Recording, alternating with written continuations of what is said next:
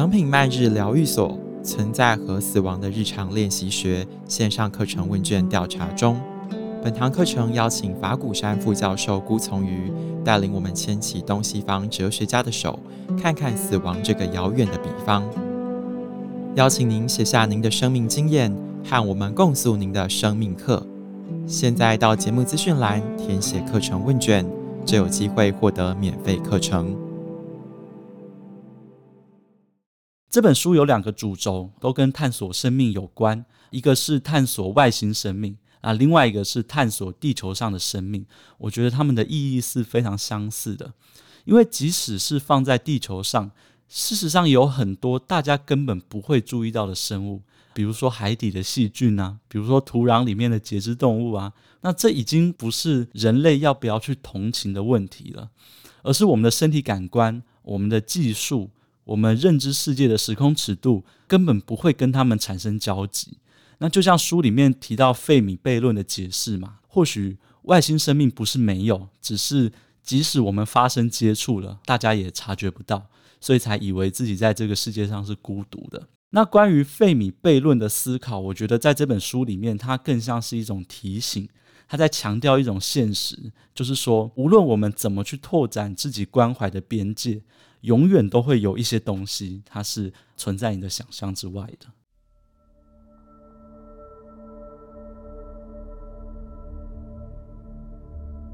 欢迎收听《迷成品 Podcast》，今天读什么？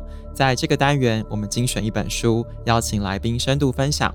聊聊这本书带给我们的阅读趣味、启发与思索。大家好，我是承轩。近期啊，在科学界有一则大新闻，就是探索铁达尼号的潜水艇泰坦号疑似在海底发生内爆，导致潜艇内的人员全数都罹难了。看到这则新闻的时候，我们难免感叹生命的脆弱以及大海的浩瀚。其实和整个宇宙相比，人类就是这么的渺小。以致人们总是不断地寻找，希望透过探索来满足我们对于世界的好奇与困惑。今天我们要和大家分享的新书是一本小说，就叫做《困惑的心》。这本书触及了人类和自然的关系，以及人类对于生命意义的探索。要和我们聊这本书的是作家徐政府。政府你好，Hello，我是徐政府，大家好。一开始呢，就是聊小说这个东西，我觉得最头痛就是这样。我们不能跟听众朋友破梗，但是又想要让大家大概知道这本书的故事，所以我想要请政府来和没有读过书的听众朋友简单说明一下《困惑的心》这本书大概在讲怎样的故事。那你觉得它的书名为什么这样子定，叫做《困惑的心》？这本书是美国作家 Richard Powers 新出的一本书哦。那它的背景基本上是在当代的美国，围绕着一对父子的关系展开。这个父亲的名字叫做席欧啊，是一位天文生物学家。大家听了可能很纳闷哦，天文生物学家是什么？就是寻找外星人嘛，讲得通俗一点是这样。但他其实是从很科学的角度，想要去探索地球以外有没有其他生命形式的存在。比如说，他会去思考生命啊，有没有可能以一种和人类完全不一样的物质基础，以不一样的时间性或空间性。存在这个宇宙里面，OK，这是席欧这个角色。那席欧的小孩，书中的另外一位主角叫做罗宾啊。罗宾是一个九岁的小男孩，他患有亚斯伯格症，所以他会很难去适应学校的生活，有时候会很难理解其他人的想法。但是呢，他对于他感兴趣的东西哦，就会非常的专注啊，甚至是非常的执着。所以在小说里面哦。罗宾最大的热情就是地球上各式各样的生物，但很无奈的是，我们知道这个时代就是一个人类造成物种大灭绝的时代嘛。所以当罗宾他渐渐意识到很多物种正在消失，大人的社会却好像都漠不关心的时候，他就觉得非常的愤怒哦，非常的痛苦。所以在这整本小说里面哦，你就会看到爸爸席优他的内心不断在纠结一件事情。就是面对罗宾这样的小孩，他要怎么让他融入这个社会的秩序？但同时呢，他又很想让这个小孩可以依照自己的意志去发展，所以他陪伴罗宾去做很多他想做的事情，比如说去露营啦，比如说去野外赏鸟啦，甚至是进行环保抗争等等的活动。那这本书的书名哦，我觉得很有趣，它为什么叫做《困惑的心》哦？在我看来，它有几层含义啦。首先最直接的就是罗宾这个亚斯伯格症的小孩，他好像活在自己的世界里面，常常让他爸爸喜欧没有办法理解他的思考方式。那另外一方面呢，罗宾哦，他也对人类这个物种感到困惑，他觉得为什么大家好像都对其他生物的处境无动于衷这样子。那中文是翻译叫“困惑的心”啦，但这个书的原文其实就是一个字，就是 “bewilderment”。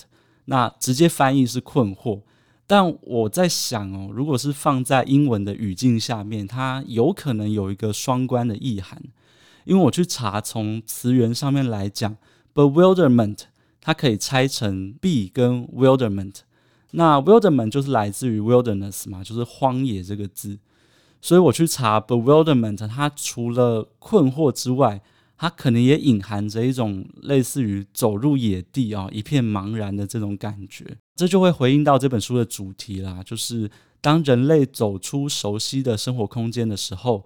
我们会如何去面对陌生的他者这样子的问题？嗯，其实刚才政府有聊到这个书中的一个小主角哦，是一个九岁的小男孩，因为他从小就异于常人嘛，他在融入社会化的过程中，在学校生活跟同学相处的过程中，他都跟别人有那么一点点的不一样。嗯，其实我在看这个书的时候，我看他跟他爸爸对话，我就觉得好像在读《小王子》，嗯，就是会提出很多很有哲思的问题，但是好像又不那么兼容于这个一般人的生活常态。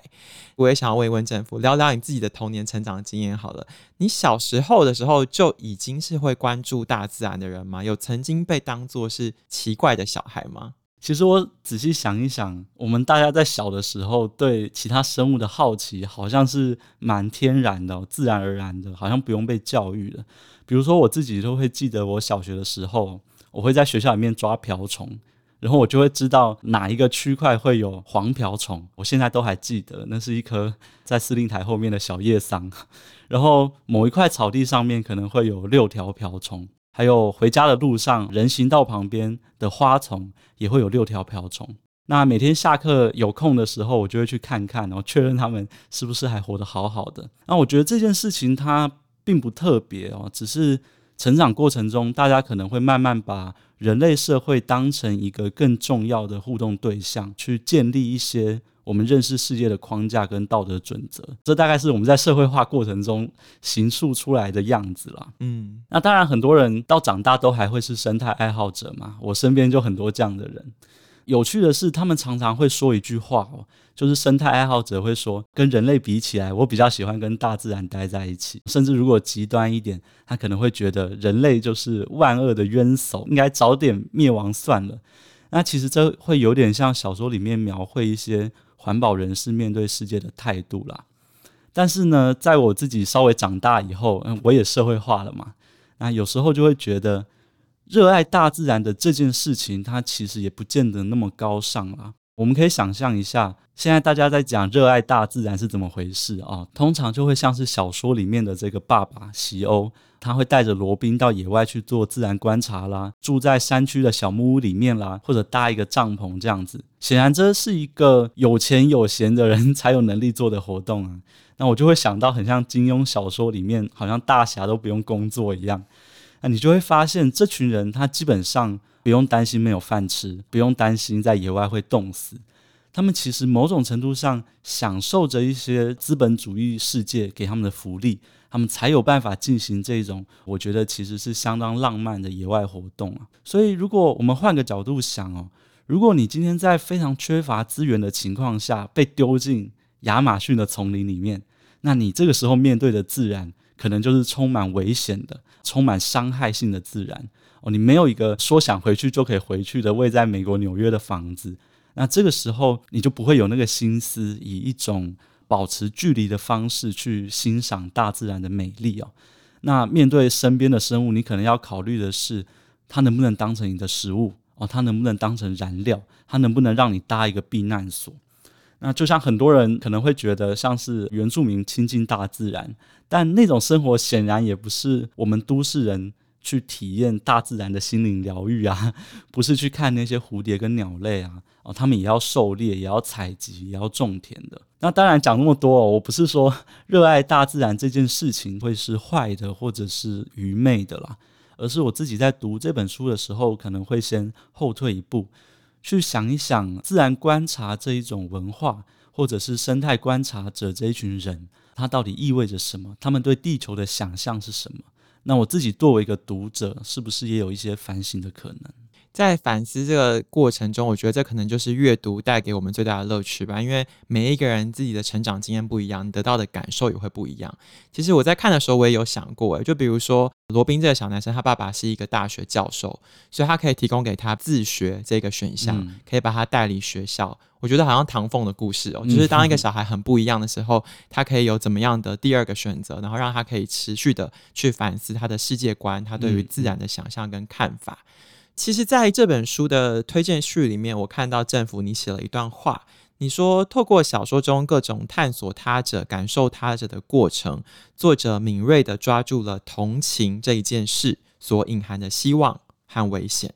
对你而言，你看到的希望跟危险是什么？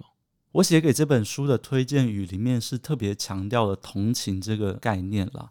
那为什么会特别讲同情哦？其实。你看，困惑的这个书名就是没有办法同情吗？你没有办法感受到对方感受到的事情。那同情为什么会跟环境保护这么有关呢？我们知道环保有很多种，你要处理的可能是全球暖化、空气污染、极端气候，那这些其实都是不一样的。但基本上，他们都是想要回应人类现在生存的需求啦。但我觉得有一种议题不太一样，就是生物保育。在我看来，它其实很多时候不是基于理性的分析，而是非常情感导向的一个议题。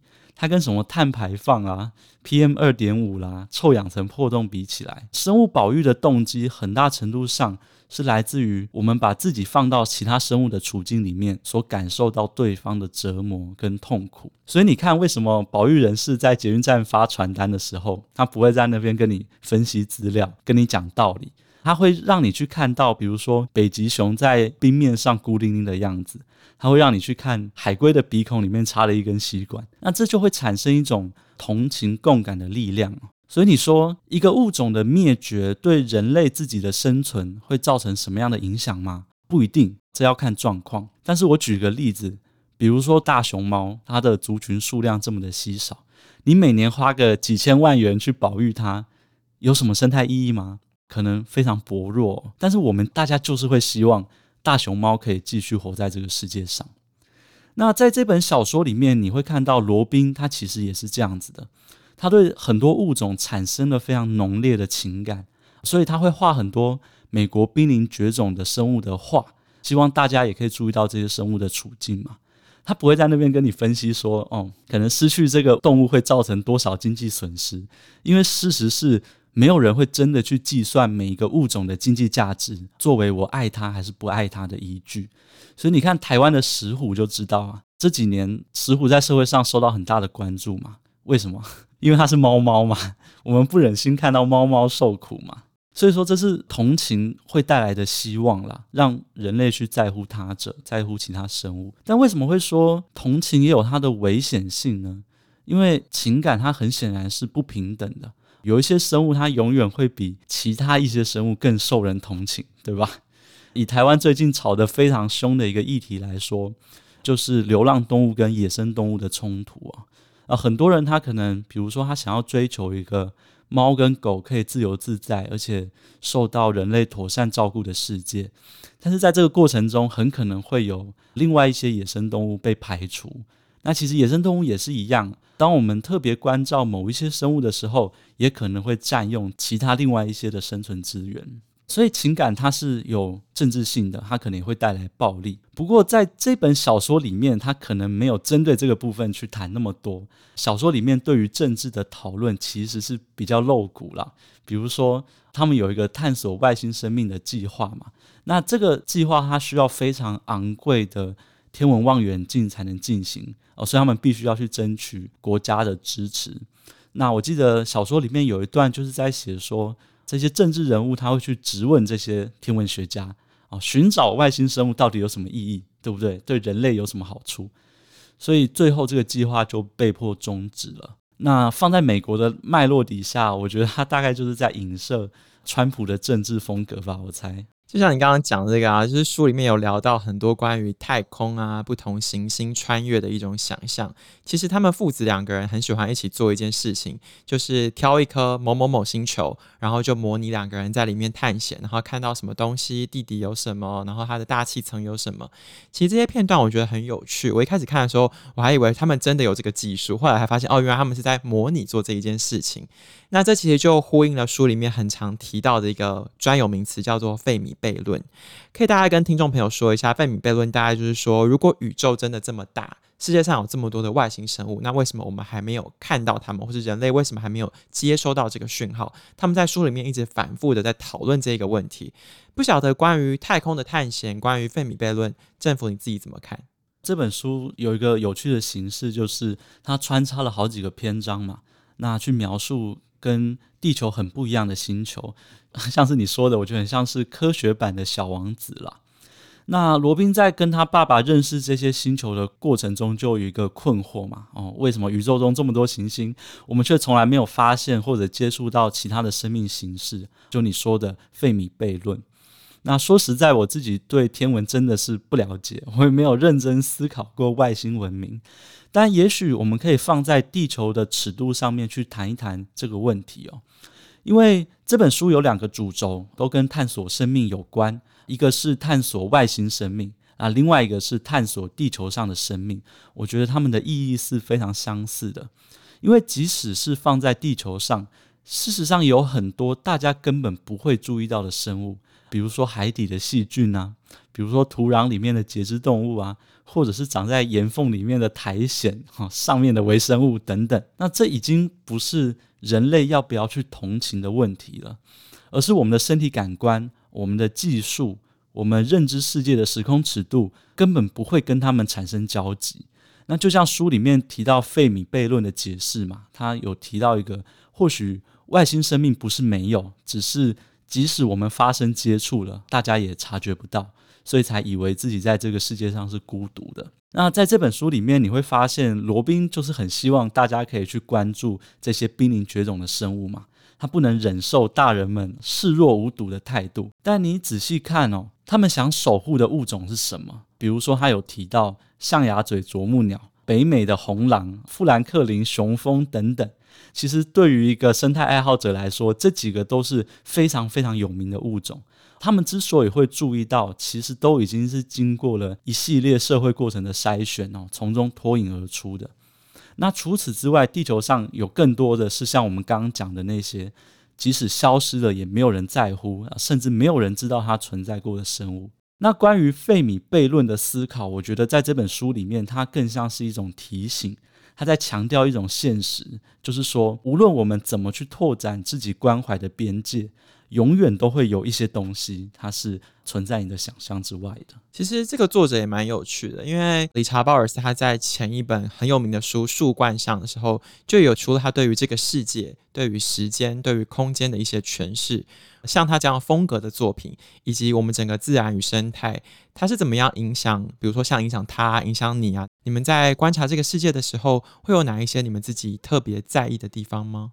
他的作品给人的一个比较鲜明的标签，大概是跟环保有关啦。那你看《困惑的心》这本书的卷首，他就引用了 Rachel Carson 的一句话，他说：“思忖地球之美的人们，寻获了力量的泉源。”终身受用，永不匮乏。那 Rachel Carson 是谁啊？很多人应该听过。他在一九六二年的时候出版了一本可以说是当代最有影响力的书啊，叫做《寂静的春天》。出版之后可以说是引起了海啸般的环境运动的浪潮啊。所以我认为啦，Powers 他主要的企图应该不是要反思环境运动。他应该还是想要透过文学作品去点出人类跟大自然现在的困境。但不过以我个人来讲啦，因为我是一九九零年代以后出生的人，基本上我是成长在一个环保的概念一点也不新鲜的时代哦，所以我在读这类作品的时候，反而会不太愿意过度浪漫化环境保护，或者说大自然的和谐美好之类的东西。所以像刚刚说的。Rachel Carson 的这句话哦，思忖地球之美的人们寻获了力量的泉源。我读到的时候，重点反而是两个字啊，一个就是美，一个就是力量。我会觉得这句话它强调了，或者说它呈现出来，地球带给人类的美感经验哦。也就是说，重点不在于理性的判断，而是那一种强烈的情感动机，它带来了一些动员社会的力量。那这个力量啊，也就是 power，它暗示的可能就是权力。这是我自己的一种切入点。那当然，一本好的小说是它架构出一个可能足够坚固的世界，让你可以进行各式各样的诠释嘛。那可能有些读者就是会被其中的环保的思想给感动。那我自己是出于个人的兴趣啦，希望可以提供另外一种反思性的视角。那我相信这本书还是可以读出更多其他不同的东西，比如说，这也是一本探索雅斯伯格症的小说啊。里面关于父子关系的张力，那种好好像既紧绷又亲密的关系，我相信对很多人来说，可能是更有感触的，也不一定。我觉得，如果爸爸妈妈遇到这样的小孩，一定会有不一样的挑战。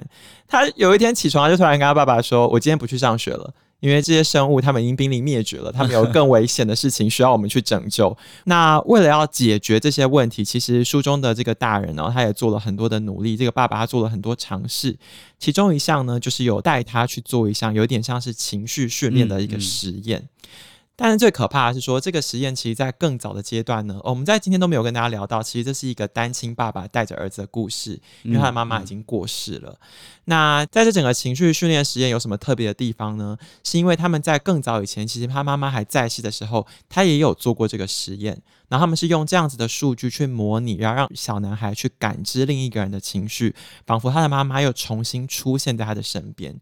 我觉得这个技术在书里面的描述还蛮特别的。如果真的在现实生活中有这样子的机会，政府会愿意，或是你敢尝试吗？提到的这一个东西，确实是这本书非常重要的一个重点哦。他也用了很大的篇幅去谈它。我记得它名字好像叫解码神经反馈吧。那简单来说，它就是透过科学技术，先记录一个人的情感状态，让它变成一份档案。然后其他人就可以借由一系列的操作练习啊，尽可能去逼近这个人当时的状态。那在我看来，小说里面安排这个实验的目的其实也很明确啦，因为我们都讲同情同情嘛。那如果真的发明出一种方法，可以让你在技术上真正的理解别人的感受，那会发生什么事？这就是小说家为我们精心安排的一个表演了。那在书里面，罗宾就是接受了这个实验嘛，然后进行一段时间之后，确实好像更能融入这个社会了。那我记得后来有个记者访问他说，进入别人的情绪是什么感觉？哦，罗宾回答说，感觉像是跟所有人在一起。